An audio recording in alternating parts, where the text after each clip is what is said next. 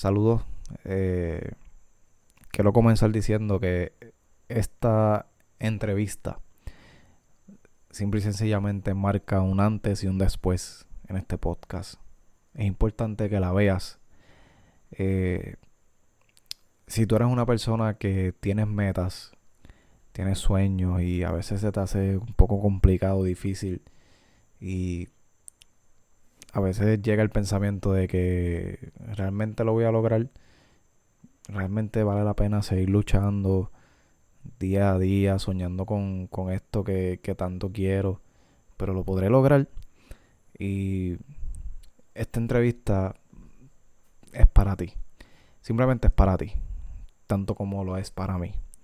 Eh, Omar Cruz Soto es simplemente la persona ideal que puede decir que perseveró y alcanzó. Eh, Omar Cruz Soto básicamente comienza desde el 1993 trabajando como extra en muchísimas películas del cine local.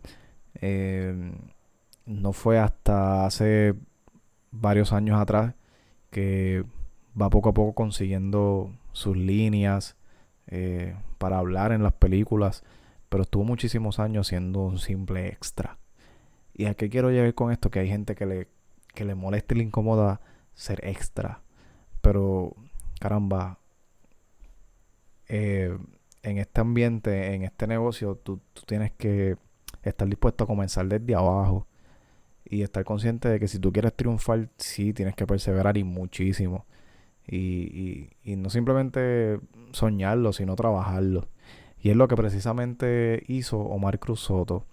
Omar Cruz Soto trabajó, se esforzó, dio cara en cualquier eh, producción local, así fuera a ser simplemente extra o anyway, cualquier cosa.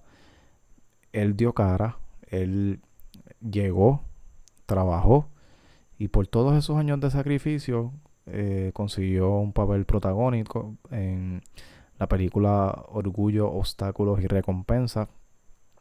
Y yo digo que, que, mano, la admiración que yo siento por este ser humano es grandísima. Se lo he expresado ya en varias ocasiones. Tuve el honor de, conocerlo en, en cierto momento dado, aunque en ese entonces no sabía que era él. Van a escuchar la historia en el podcast también. Anyway, eh, los dejo con una conversación espectacular. Al final el video se corta porque él tiene un apagón. eh, hay un bajón de luz y lamentablemente se nos cortó la entrevista. Pero ya estaba casi culminada, estaba casi terminada. Eh, solamente íbamos a despedirnos y ya estaba eh, casi completada la entrevista, ¿verdad? así que por eso se corta un poco, el final se corta de manera abrupta. Pero disfruten de esta conversación, eh, vívansela, imagínensela, eh, escuchen las palabras de Omar, es bien importante. Eh, dejen, permítanse motivarse, de, nutrirse de, esta, de esta gran conversación con Omar Cruz Soto. Omar, si estás viendo esto, te quiero agradecer de nuevo. Esto simple y sencillamente me llenó muchísimo. Me encantó y gracias por estar dispuesto y darme de tu tiempo. Así que, gente, con ustedes, el gran actor puertorriqueño Omar Cruz Soto.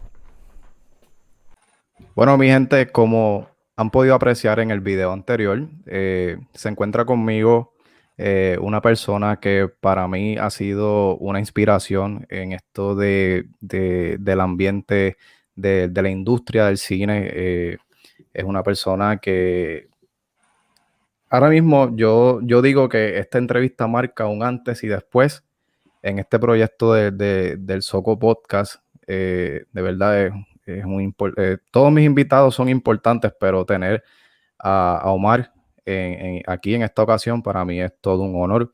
Es un privilegio y es una persona que tiene un testimonio, una historia eh, bien perseverante eh, esa es la palabra. Eh, y es el ejemplo perfecto de, que cuando se quiere, se puede y que los, obstáculos simplemente son obstáculos. Eh, si de verdad tú tienes una meta, tienes un sueño y, y le, le, das compasión, eh, obviamente este, este hombre que está aquí es la persona correcta, así que le damos la bienvenida al actor puertorriqueño Omar Cruz Soto al Soco Podcast. Saludos, Omar. Saludos, y de hecho el, honor es mío. Gracias por invitarme a Soco Podcast. Eh, de verdad que es, gratificante el uno escuchar que en base a lo que uno ha hecho o por lo que uno ha pasado, pues a otra persona pues le, sirva de, de, pompeo.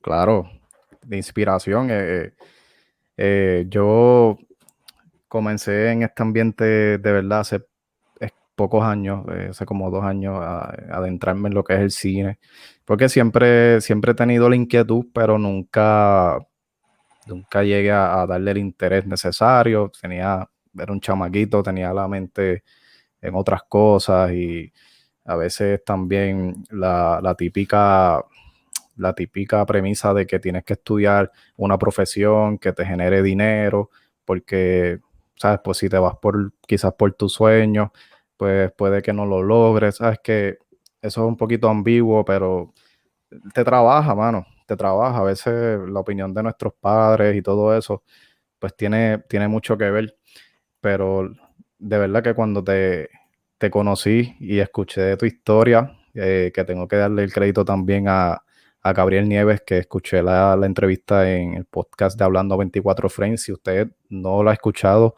vaya de inmediato a escuchar esa entrevista a Omar Cruz Soto en Hablando 24 Frames. Eh, ahí van a saber más de su historia. Nosotros vamos a tocar más eh, lo que tiene que ver con el cine, pero eh, sí, me inspiré desde, desde esa vez que, supe quién tú eras y quiero recalcar que ya yo había compartido contigo en persona sin, sin yo saber, porque pues en ese momento yo no estaba muy empapado de, de, personas, de personas que estaban en la industria bien activas. Eh, yo fui a un lugar desconocido, sin experiencia ninguna, a, hacer un casting eh, y fue mi primera vez, eh, una de mis primeras veces. Y, te tuve de frente y, luego a, a, los, a los par de semanas fue que, yo descubrí que yo estuve de frente con Omar Cruz Soto, estuve, estuve en persona con él compartiendo. Eso fue en el casting de, de Dominriqueños 2, que entiendo que no pudiste participar en, la producción. Eh, nació tu, tu bebé, ¿verdad? Exacto, el mismo día que iba a ir a filmar, yo me estaba preparando pues para, para arrancar al set y mi esposa se levanta y me dice, sigue preparándote, pero no vas a filmar. Eh, acabo de romper fuente y tenemos que ir a wow, so que ahora mismo eh, tu nena tiene la, la ¿verdad? la edad de, de, de, yo fue el 2018, ¿verdad? Nació entonces el 2018 más o menos. Dos años y medio. Dos años y medio hace de eso. Eh, y para, para que la gente sepa, ese día eh, este casting fue en Juncos, en, la alcaldía, como tal en Juncos. Yo arranco de aquí de Yauco para allá, voy con el GPS, eh, motivado, desconociendo, ¿sabes? Y yo estoy súper nervioso. Eh, recuerdo que nos dieron la ficha para llenarla y estábamos esperando para, para, entrar a un cuarto donde están los directores de casting, está Gary Holmes, están todas estas personas importantes de la, de la industria, del ambiente, y tú estás como que en turno para entrar allá solito y tú no sabes con lo que tú te vas a encontrar realmente. Y yo estoy, yo recuerdo que yo estoy súper nervioso, estoy bien pensativo. Y yo veo a Omar, que estamos casi frente a frente, te estabas compartiendo con, con unas personas, eh, y yo te veo tan y tan relax eh, que de hecho tú comenzaste a hacer un, como un ruido, como a, a, silbar o algo como a pie. El del camión. eso mismo, eso mismo. Y la gente estaba en ¿tú, tú estabas consciente de que la gente estaba en tensión. Sí, y a uno mismo le pasa, o sea, uno no está exento de que eso suceda. Y de hecho voy a, a mencionar a, a, un gran maestro y amigo, este Teófilo Torres, eh, cuando él da las charlas que tiene que ver con trabajar para la Cámara, él dice que al, al que lleva más años, incluyéndose él, que lleva tantos años, y mis respetos para él, y muchas gracias por a él, aprendí un montón. Eh, él dice que, que, también le ha sucedido, o sea, hay veces que los nervios te, te sorprenden, pero hay veces que lo mejor es relajarse así vacilando, aunque sea un vacilón tonto con sonido, pero es bueno estar así porque eso te ayuda más o menos a, a sentar los pies en, en, tierra, lo que va a suceder pues es hablar ante una cámara y ejecutar lo que te pidan que hagas. Exactamente.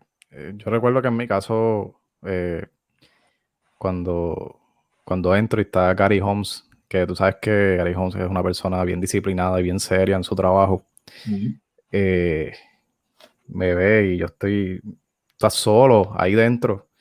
Este, me tiraron una, foto, no sé si fueron dos, tres fotos, en diferentes ángulos, y, y vete. Eh, de cierta manera, cuando sales de ahí, eh, eh, sientes alivio, pero te sientes como, como realizado, como que, como con una esperanza, como que si vine al casting, de cierta manera yo siento que me van a llamar, me van a dar otra llamada para la, para la filmación. eso es un, sentimiento, un feeling que yo digo que, que, lo he sentido y es algo increíble. quiero repasar para, ¿verdad? Que mi público eh, entienda con quién estamos conversando hoy.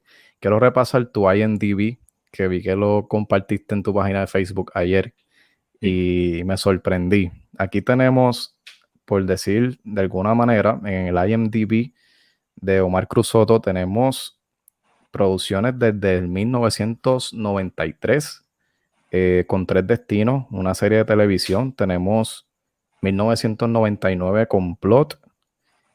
Entonces me, di, me, percaté de que la próxima eh, producción que sale es del 2011, que es Habana, y Drácula muere por nosotros, eh, que creo que es un cortometraje, ¿no? Sí. En ese lapso de tiempo del 1999, 1993 hasta el 2011, podemos hablar de en ese tiempo ¿Qué sucedió con, Omar? ¿Tuviste, verdad? ¿Estuviste haciendo otras cosas? ¿Estuviste preparándote, estudiando, trabajando, eh, dedicándote a tu familia? ¿O fue algo de desánimo? ¿Qué sucedió en ese intervalo de tiempo? Pues mira, en ese intervalo de tiempo, pues yo estaba decidido a terminar mi bachillerato y pues eso conllevaba pues este, dedicarle toda la energía a los estudios.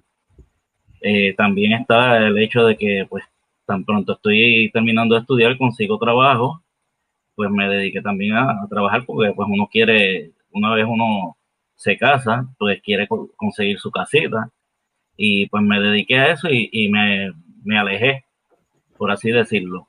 Este, luego de, de, eso, pues yo me divorcié y cuando consigo a mi actual pareja, a mi esposa Nancy Delgado, pues no es que ella cuadre mucho con, con esto, pero me apoya en todo lo que, lo que hay. Y antes de, de emprender nuestra ruta, pues yo le dije, mira, esto es algo que me apasiona. Eh, ya yo estoy arrancando con dos o tres producciones eh, que están surgiendo y quiero que, pues, tener claro que este, no voy a dejarlo, aunque sea así de vez en cuando, aunque sea en, cambios que, mayormente este, yo aparezco, porque si conflige con mi trabajo, pues lamentablemente pues no, no puedo. Yo cuando me llaman para producciones, yo siempre digo, si es después de las 4, que es hora de salida, día en semana, o si es sábado y domingo, pues puedo, a menos de que sea ya un contrato de varios días, el contrato sea bueno y yo pueda entonces negociar allá este, mis vacaciones y cojo las vacaciones para eso. Ok, exacto, que, a pesar de todo, eh, hay prioridades. Eh, aquí estamos viendo que eh, quizás en el 1993, 1999, en, este, en esta fecha, usted era pues más chamaquito, más joven, entonces estableciste prioridades. Obviamente, tú sabías que te apasionaba el cine, pero si tú, tú, tú querías llevar el, plato de comida a la mesa en tu hogar, tenías que terminar tus estudios y tenías que, trabajar, ¿no? Que fue básicamente algo de prioridades. Y que también entonces en ese momento eh, no había tanto movimiento como lo hay ahora en la industria. Que hoy en día pues hay varios directores que están constantemente eh, llevando a cabo lo que, pues, el taller de cine. Sí. En aquel momento tenías que buscarlo televisión o teatro. Pero teatro, aunque me apasiona también, pero en teatro, pues como son muchos días de ensayo, eh, y, las presentaciones, pues me, podría traer conflicto con, mi trabajo. Exacto, que, eh, por lo que veo, sí, eh, tiene, tienes bien establecido la prioridad con tu trabajo, o sea, no fallar en, el, trabajo, que es algo que, claro, eh, hasta yo lo haría. Obviamente, ese es el sustento principal, ¿verdad? Y, y, obviamente cuando no tiene su familia, pues es algo bien importante. Eh, pasando en la lista, veo del 2011, eh, tenemos Infame, eh, que joyitas, que eso, eso es un clásico de, de Transform para aquellos tiempos. tenemos también Mi Verano con Amanda 2. ahí fuiste un profesor universitario. Sí. Witness, el testigo. tenemos por aquí eh, es que son tantas, manos. Son, mira, 200 cartas. Estás ahí también. Eh, que Joyitas 2. Eh, Reggaeton de Movie. Que es una película que dio mucho de qué hablar en ese entonces. que despelotón. entonces, hay una serie de, creo que es de piratas, ¿verdad? Que se llama Crossbones. En ese entonces eh, participaste ahí en nueve episodios. Eso es así, ese fue un buen taller que trajeron aquí a Puerto Rico, eh, protagonizada por John Malkovich, y se cogieron un, espacio en Ceiba, y de verdad que el, grupo de aquí, eh, hay que decirlo este tenga, porque han preparado literalmente un poblado pirata en esa zona que eso quedó de show. Wow.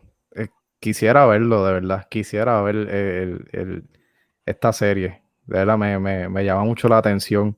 Eh, tienes también Por Amor en el Caserío. Eh, wow, que en ese entonces eh, eso dio mucho de que hablar también. Fue una producción que vi muchísimo en las redes de eso. una boda en Castañer también. Esta, esta, ok, en particular, una boda en Castañer. Ah. Todo fue filmado en Castañer como tal? No. No. Eh, fueron eh, ciertas escenas que se filmaron allá porque llevar todo el equipo, según lo que pues, me expresó el, director, eh, Raúl García, llevar todo el equipo pues estaba bien, complicado. difícil y también en, muchas áreas pues acomodar para hacer los tiros de cámara pues se les hacía bastante cuesta arriba lo que hicieron fue que seleccionaron algunos sitios por acá que eran parecidos, por ejemplo, en el área de, del Chinchorro, el Chinchorro de, de Carlitos, pues se grabó en Vega Baja. Vega Baja. Por poner un ejemplo, pero no todo se, pudo grabar allá. Sí, que me imagino que buscaron eh, localizaciones específicas que tuvieran un parecido, un parecido bien, bien grande con Castañel, para entonces eh, llevar a cabo la filmación. Eso es súper interesante. Son, son como curiosidades que a uno le, le surgen. Por ejemplo, yo tomo, estoy tomando unas clases con, con Alessandra Pomales, con la actriz, ella sale en Silvana Silvana. Y a veces yo le pregunto dentro de la clase, ¿verdad? Como que me surgen dudas. Por ejemplo, eh, las casas, porque sabemos, ¿verdad? Que en, las novelas y en las películas, eh, la casa que tú ves por fuera no es lo que está dentro. Es un estudio que a veces preparan y tienen escenografía, la cambian. Esas cosas e, es, la magia del cine, lo que está detrás, lo que la gente no ve en la pantalla cuando va al cine o se sientan en su hogar a ver la película. Y eh, la gente no sabe que eso conlleva un trabajo bien grande y hay muchas personas trabajando allí. Eh, técnicos, eh, maquillistas, cámaras, etcétera, etcétera, escenografía, vestuario también, que, que son, también participaste en la segunda parte en otra boda en Castañel. Sí, mira, eso, eso también fue una sorpresa porque, como te mencioné ahorita, pues cuando fui a grabar eh, la, la, segunda parte de Dominiqueños, que no pude llegar por el nacimiento de mi niña, en el hospital, pues no me dejaron, no me dejaron quedarme con mi esposa. Y yo llegué a mi casa como a las 11 de, de la noche. Y en ese momento, pues, me llama el que estaba trabajando la producción de, de otra en Castañel y me dice, disculpa que te llame a esta hora, pero como vi que estás escribiendo en Facebook, estás despierto. Y me dice, necesitamos, ¿verdad? Si aceptas que el personaje del borrachito vuelva a aparecer, el borrachito gago. Sí, Claro que sí, me apunto. Y entonces ayer me dijo que próximamente pues se iba a estar comunicando para decirme entonces cuándo eran las fechas de lectura de guion y para entonces firmar el contrato.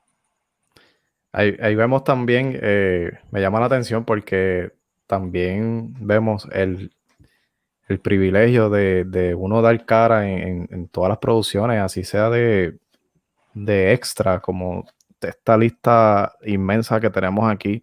Son muchas producciones que has participado como extra, pero eso te ha abierto las puertas a conocer personas de la industria que saben que cuando necesitan a alguien, ahí está Omar. Vamos a llamar a Omar. Omar nos va a ayudar. Y eso, mano, súper importante, de verdad.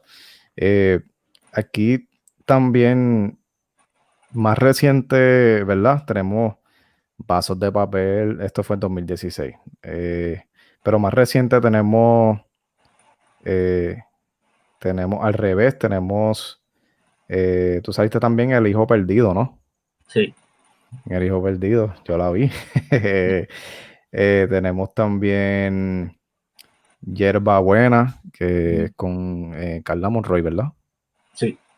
Carla Monroy eh, y un sinnúmero de, Bueno, mira, una cosa. Trabajar con actores de trayectorias como Braulio Castillo, hijo, Chucho Avellanet, que salía en El Hijo Perdido, y un sinnúmero que yo sé que ha estado compartido con muchas de estas personas. ¿Cómo se siente eso cuando tú estás allí, los tienes de frente, si, eh, eh, si te hablan, te dan consejos? Realmente, ¿cómo, cómo se siente estar en ese, en ese espacio con estas personas que han dejado un legado tan grande en el cine puertorriqueño y en el teatro? Pues mira, este, es súper gratificante. Es, es, como un regalo extra que uno recibe, aparte de participar en, en el proyecto, el poder este, compartir este, con ellos. Eh, de hecho, cuando a mí me llamaron para la primera de Boda en Castañer, eh, el yo ver que, que estaba allí, las personas que iba a tener alrededor jugando domino, fueron eh, actores que yo veía cuando estaba bien pegado los cacocómicos, pero fuera de los cacocómicos ellos siempre estaban pegados con sus personajes y, otras cosas. Y el estar allí compartiendo con ellos, de verdad que yo, yo se los decía, yo parecía un nene chiquito diciéndole, Diatra, la verdad que me, están pagando y me están haciendo un regalo aparte de tenerlos aquí con ustedes. Y sí, ellos eh, tienen el, te dan esa confianza de que si tú quieres preguntarle un, eh, un truco o algo, pues mayormente para la parte retentiva, pues este eh, fue una de las preguntas que yo le hice a, varios de ellos y ellos rápido se sentaban con una, o sea, que yo decía, a lo mejor lo estoy interrumpiendo porque ellos estaban con, su guion en sus manos y ellos se desprendían y hablaban conmigo y daban los consejos que entonces sería una tercera gratificación extra también. Sí, sí. No poder recibir todo, todo eso y uno tiene que, pues, aprovechar esos momentos.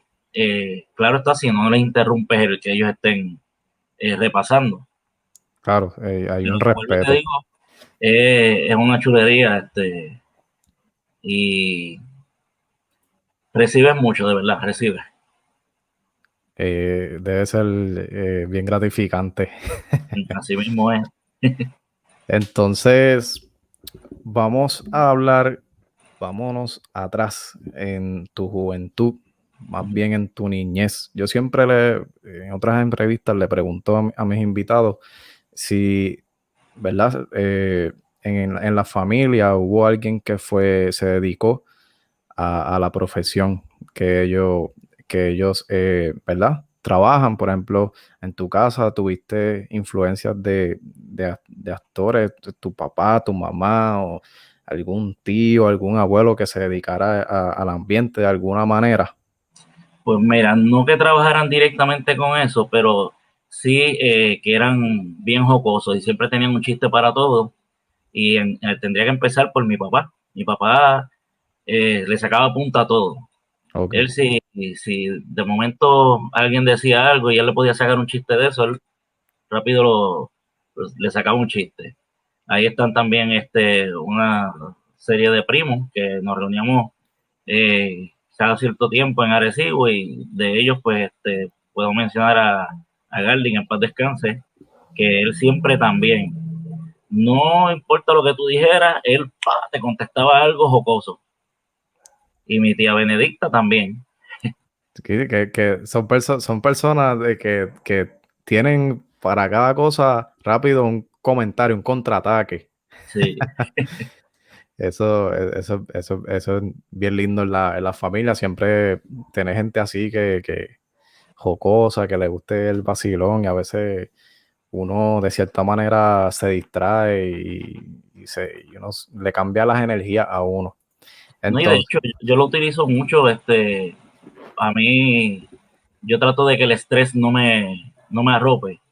Y pues hay veces que quizás a alguna gente en, algún momento le puede que le moleste, pero yo trato de rápido buscar algo para estar cogiendo la broma y al, a los mismos problemas trato de buscarle la parte jocosa para la misma vez, pues yo entonces, en vez de estar con esa presión, lo cojo a vacilón y dentro del vacilón es como al estar relax, ok, pues espérate, este problema, esta es la solución que tiene. Y me ayuda, me ayuda. Y que eso es técnica, usas el, estrés a tu favor. no, no, te dejas consumir, que eso, eh, para desarrollar eso, hay que darle no, es fácil, pero uno tiene que jugar para el equipo, para uno. Claro, claro, definitivo. Entonces, cuando niño, eh, ¿te gustaba? ¿Eras como que eh, que siempre tenía un chiste, por ejemplo, en la escuela, en el, salón de clase, o con, tu, con tus amiguitos? ¿Eras sí, sí, siempre estaba buscando este chiste a cada situación.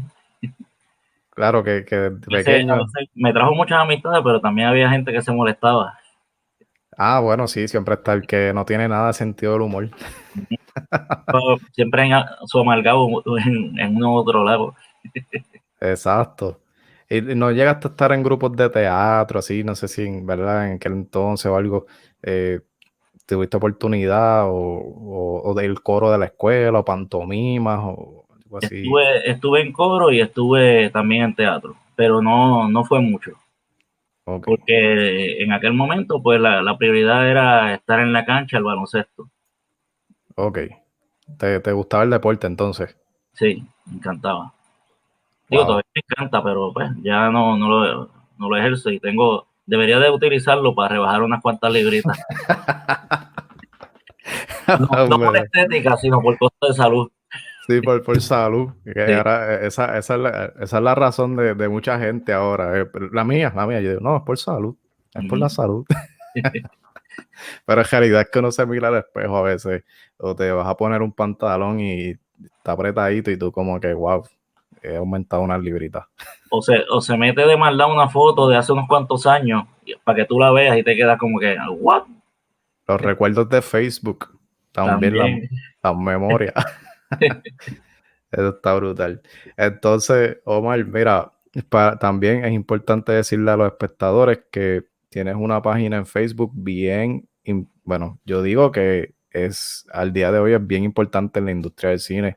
ya que en esa página tú posteas eh, castings, eh, también los, hay directores y productores que también están en, ese, en esa página que postean castings, postean proyectos, trabajos, este, cortometrajes, muchas cosas que, mucho talento que a veces uno no ve, eh, ¿verdad? Eh, yo entiendo que esta página te da como una oportunidad de tú también exponerte, exponer tus trabajos, tus producciones.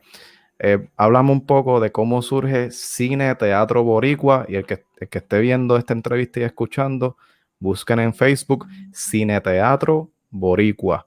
Cine Teatro va junto, ¿verdad? Sí, Cine Teatro va junto, espacio Boricua. Espacio Boricua.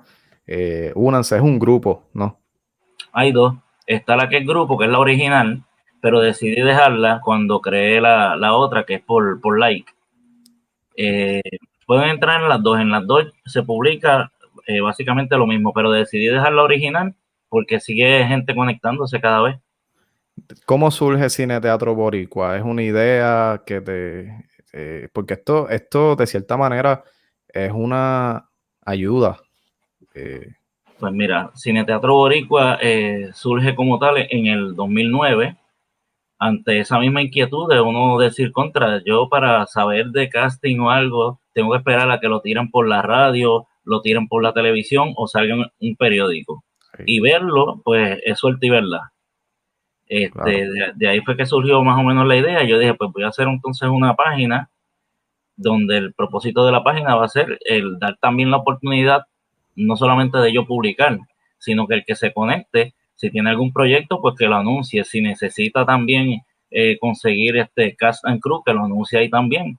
Y si quiere dar promoción a lo que ya tiene, pues bienvenido sea. Siempre y cuando sea de radio, televisión, teatro y cine.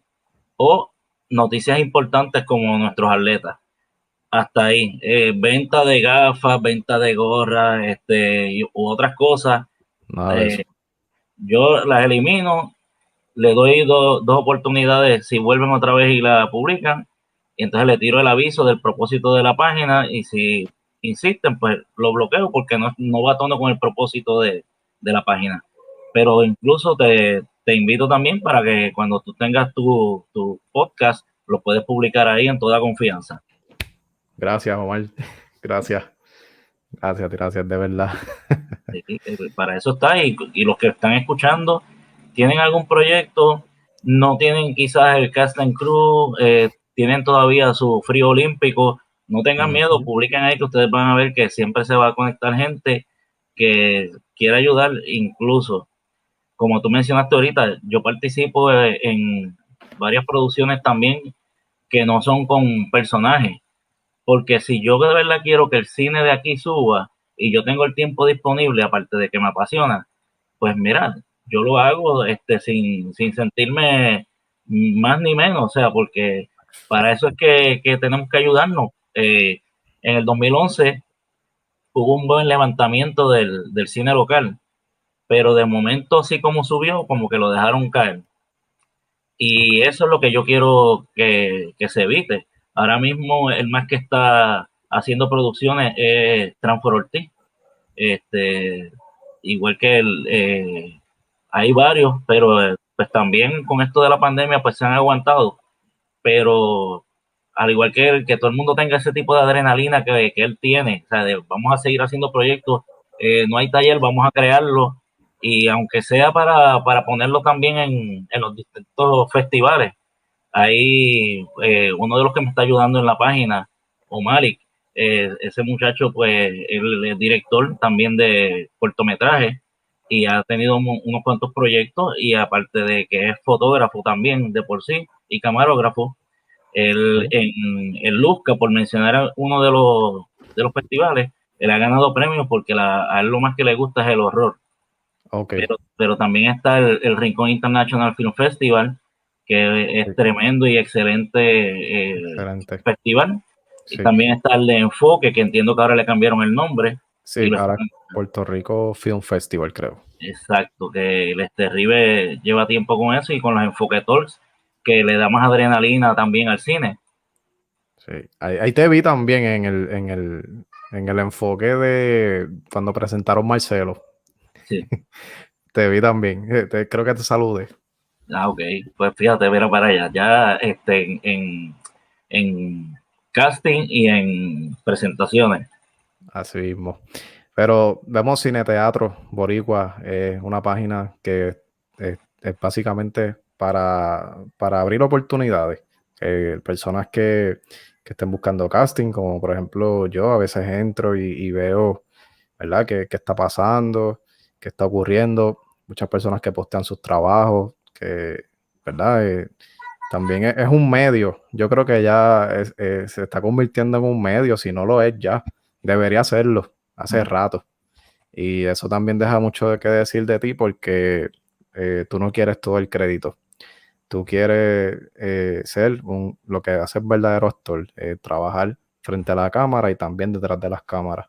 Y por eso también, perdonando que, que, te interrumpa, este, yo hice la página ahí, la página a mí no me costó nada, o sea, yo no le cobro a la gente porque publiquen cosas ahí, pero sí, que siempre y cuando sea como mencioné ahorita, de radio, de televisión, de teatro, cine o de nuestros atletas o los proyectos que tengan.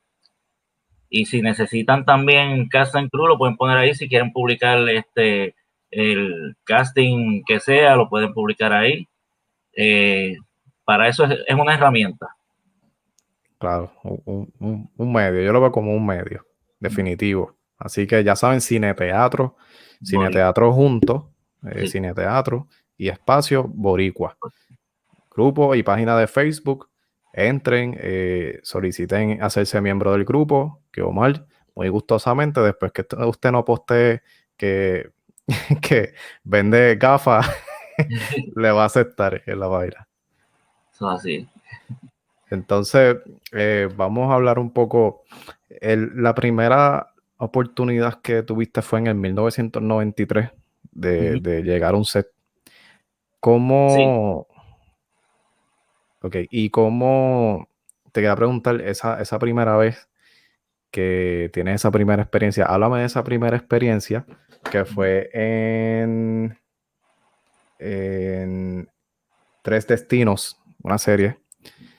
Háblame de esa experiencia, cómo tú te sientes cuando tú llegas al set por primera vez cuando tú entras y ves esta lo que era de, wow, tantas cámaras, tantas cosas, tantas... Quisiera que volviéramos a ese momento de, de repente. Sí, mira, eh, yo me metí a, un, a una agencia que pues, ya no existe, se, llamaba New Talent. Sí. Eh, y un día me, me, me tiran al, al Viper, que este, estaban necesitando personas que pasaran por el estudio, que le iban a tirar fotos y era para salir en una telenovela que iba a empezar en el Canal 2, titulada Tres Destinos. Eh, yo pues, tan pronto chequeé dónde era, arranqué, fui, hice el casting, que no era otra cosa de mirar la cámara y mostrar los perfiles y ya. Eh, yo dije, pues vamos a ver, porque si, si era solamente eso, pues no sé qué ellos están buscando con, a lo mejor es solamente físico. Sí. Pues como a los dos días me, llaman y me dicen, mira, eh, para que pases por el restaurante Chotis en Atorrey, que allí es que se va a estar grabando escenas de la telenovela, te vas a reportar con esta persona y ella te va a dar las indicaciones, vas a ser de policía. Y yo, pues chévere. Cuando llegó al sitio, eh, se iba a grabar de noche, se grabó de noche. Eh, me reportó con la persona, de momento me mandan a entrar en un tráiler y el que está sentado en el tráiler leyendo eh, el libreto es este Pedro Juan Figueroa, que en paz descanse. Wow. Y entonces él, la, muchacha le, pregunta, mira, ¿puede cambiarse en, en tu área de acá? pues si se puede cambiar, eso queda allí al fondo, no hay problema, así que bienvenido. Wow. Cuando yo termino de que me tuve que vestir de policía, pues entonces él de momento dice, espera un momento, ¿qué habrá pasado? Y lo que hizo fue que entonces me, corrigió en, en donde iba uno de los porque no tenía los parchos puestos como tal, lo que, había, lo que hacían era como con un velcro. yo, yo lo había puesto invertido. Y él, él corrigió esa parte. Y nada, yo dije, pues lo que voy a salir ahí nada más. Cuando el rato viene la muchacha, eh, me tira un par de fotitos y me dice, eh, ¿te atreves a hablar? Yo, pues claro que sí. Y nada, era leerle los derechos a, la persona que iba a arrestar. Pero para mí, como quiera, eso me pompió porque yo iba con el pienso de que solamente iba a ser extra. Nunca iba a tener este, una lineacita ahí. Y nada, sí se llevó a cabo. Eh, se, se, filmó desde tres ángulos y eh, lo que hice fue repetir lo mismo. Y después de, eso, pues entonces en la agencia, pues me avisaban más constantemente de los proyectos que había. A partir de. Claro que te ganaste un spot ahí con esa con esa actuación. y no me imagino tu impresión cuando llegas al, entras al tráiler y está Pedro Juan Figueroa, que paz descanse, actor reconocidísimo de aquí de, Puerto Rico. Tremendo. tú no podías estar tan relax como ahora que me lo estás contando. No, no, chacho, yo estaba allí, yo, decía, yo no sabía ni, ni si, contestar o preguntar. uno está como que en ese 3 y 2. sí, chacho. Pero súper cool. Experiencia grata. Entonces, eh, tú continuaste que lo que a mí me, sorprende mucho y me llena de inspiración es que tú continuaste por todos estos años en todas estas producciones, fuiste extra, extra, extra, extra, en todas estas producciones, por años, por años, por años, hasta que llega entonces obstáculos, orgullo y recompensa. Eh, eh, perdóname, este, no, no en todas estaba de extra.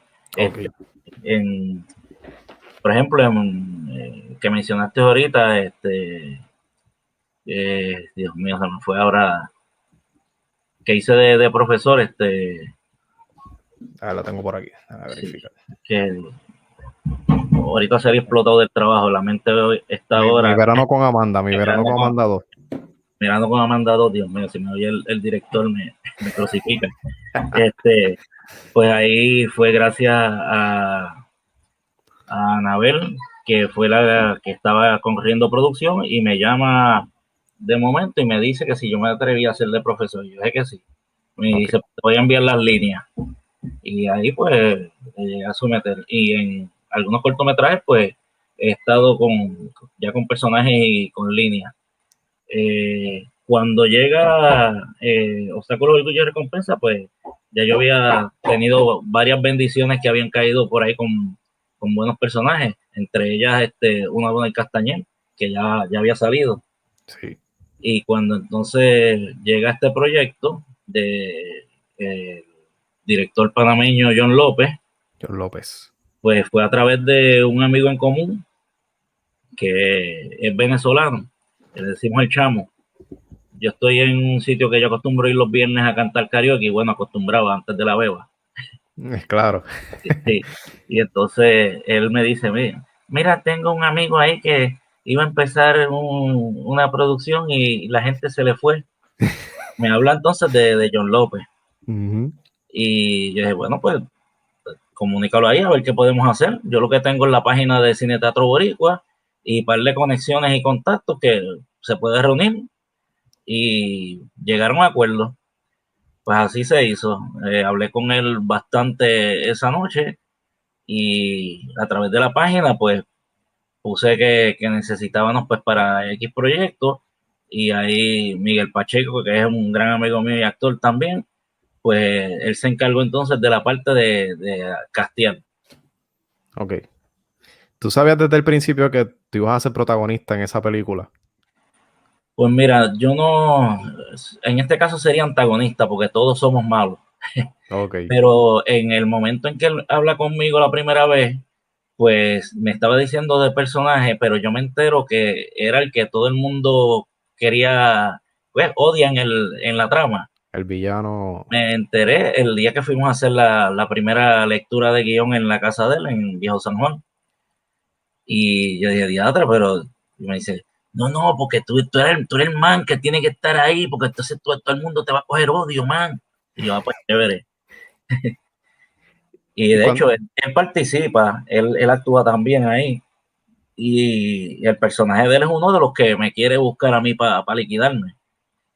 Claro. Cuando, cuando tú te enteras de eso, que tú, tú tú están en la lectura del libreto y tú estás viendo esto, tantas líneas, tantas líneas, tantas líneas, y de repente tú te enteras, sí, no, esa, esas líneas las vas a decir tú. O sea, eh, no, este me, me, me, pompió bien brutal porque también en el proyecto pues está Norman Santiago, que, que es un actor también reconocido aquí y excelente persona. Y entonces yo dije, yo voy a estar interactuando aquí, pero a la misma vez muchos de, los espectadores van a estar pendientes de quién es Soto, el personaje que yo iba a hacer. Soto. Y yo dije, pues, pues sí, me, me, me pompió un montón. También está Ricky Josué. También. Ah, Ricky Josué, que también es amigo mío. Este, pues Ricky Josué, estando en, en el lugar que yo iba los viernes, pues me pregunta sobre el proyecto y yo le digo, pues fíjate, están buscando a alguien joven este, y él, ah, pues yo quiero estar, que si yo, yo viví un tiempo en México, yo puedo tirar el acento, no, dependiendo del tipo de acento que quiera, porque si es norteño es diferente, si es, eh, hay diferentes allá. Cierto. Igual que aquí, aquí también tú vas a, hablar, este hablando de una manera y, y vas a, otro pueblo y te hablan de otra. Sí, bueno. Eh, pero entonces, eh, a lo castigaron por teléfono. Yo llamé al, oh. al director y entonces me dijo, va, pues si está ahí contigo, ponlo ahí, ponlo ahí. Y entonces puse el teléfono y le pidió que más o menos que tirara unas líneas con el acento que él le iba a decir. Y ahí pues entonces lo, tiraron, este, parece eh, cuando habla como los, grupos este, que ellos mismos se hacen llamar, oye, vato, vato. ¿Qué pasó, pues, vato? Sí. sí pues lo castigaron como te dije en el momento y ahí mismo le dijeron que sí, que fuera el, día que íbamos a, seguir la filmación. Wow. ¿Y él, sabía que lo iban a llamar para, para, el, para el casting o, fue de, imprevisto? Él, me dijo que él, quería estar en el proyecto y yo lo comuniqué directo con el, director y ahí mismo él se enteró que sí, lo castigaron y, ya estaba seleccionado. O sea que no tuvo la oportunidad de, de, de ver ver una serie o una novela mexicana, practicar el acento. Bueno, él, él, lo hizo por su cuenta, antes de que llegara la fecha de... Y entonces, pues, allá cuando llegamos al, al, set, pues él hizo lo propio allá hablando con él, con el director y... Qué increíble. yo, yo, yo siento que esta, esta película de obstáculos, orgullo y recompensa marca como un, un antes y después en tu carrera, ¿no? como actor. Marca como un, ¿verdad? Como, obviamente, tiene más participación. Eh, fue un proyecto que, que, básicamente aparece en toda la película, ¿verdad? No es como cuando uno sale de extra, que a veces es un, pequeño segundo y tú te emocionas. Sí. O a veces, son, a veces son cambios, tienen línea, pero son cambios. En esta, pues, este, es prácticamente en gran parte de la, de la misma historia, pues uno va asomándose. Claro, y tienes un papel rudo que es un villano también. Yo vi el trailer y es, ¿sabes? Te vas a morir, pinche. y eh, es brutal, de verdad. Entonces, también vi que en esta película participa nada más y nada menos que Mr. San Juan, Tommy Diablo, luchador luchador profesional de Puerto Rico. El que no sepa quién es Mr. San Juan Tommy Diablo, simplemente nunca fue fanático de la lucha libre puertorriqueña. Exacto. ¿Cómo, cómo eh, el hombre compartir el set? Eh, eh, yo me lo imagino él siempre en el personaje. Pues mira, él, él le metió bien chévere a, su personaje y el primer día que yo me encuentro con él, yo no interactué con él hasta ese día que fuimos a grabar en, Aquí se puede, en San Juan, que fue la barra que se utilizó. Okay.